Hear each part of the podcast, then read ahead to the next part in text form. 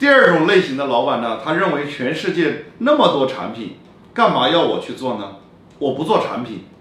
最重要的是我要搞出一套模式，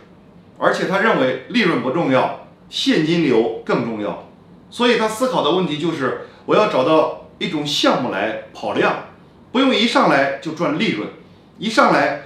就要先去研究现金流最大化，我可以利润少赚一点，甚至不赚，我先把规模做大。等到规模做大以后，再去寻求规模以外还有什么盈利点，这是第二类的老板。我们把这种公司称之为新型公司。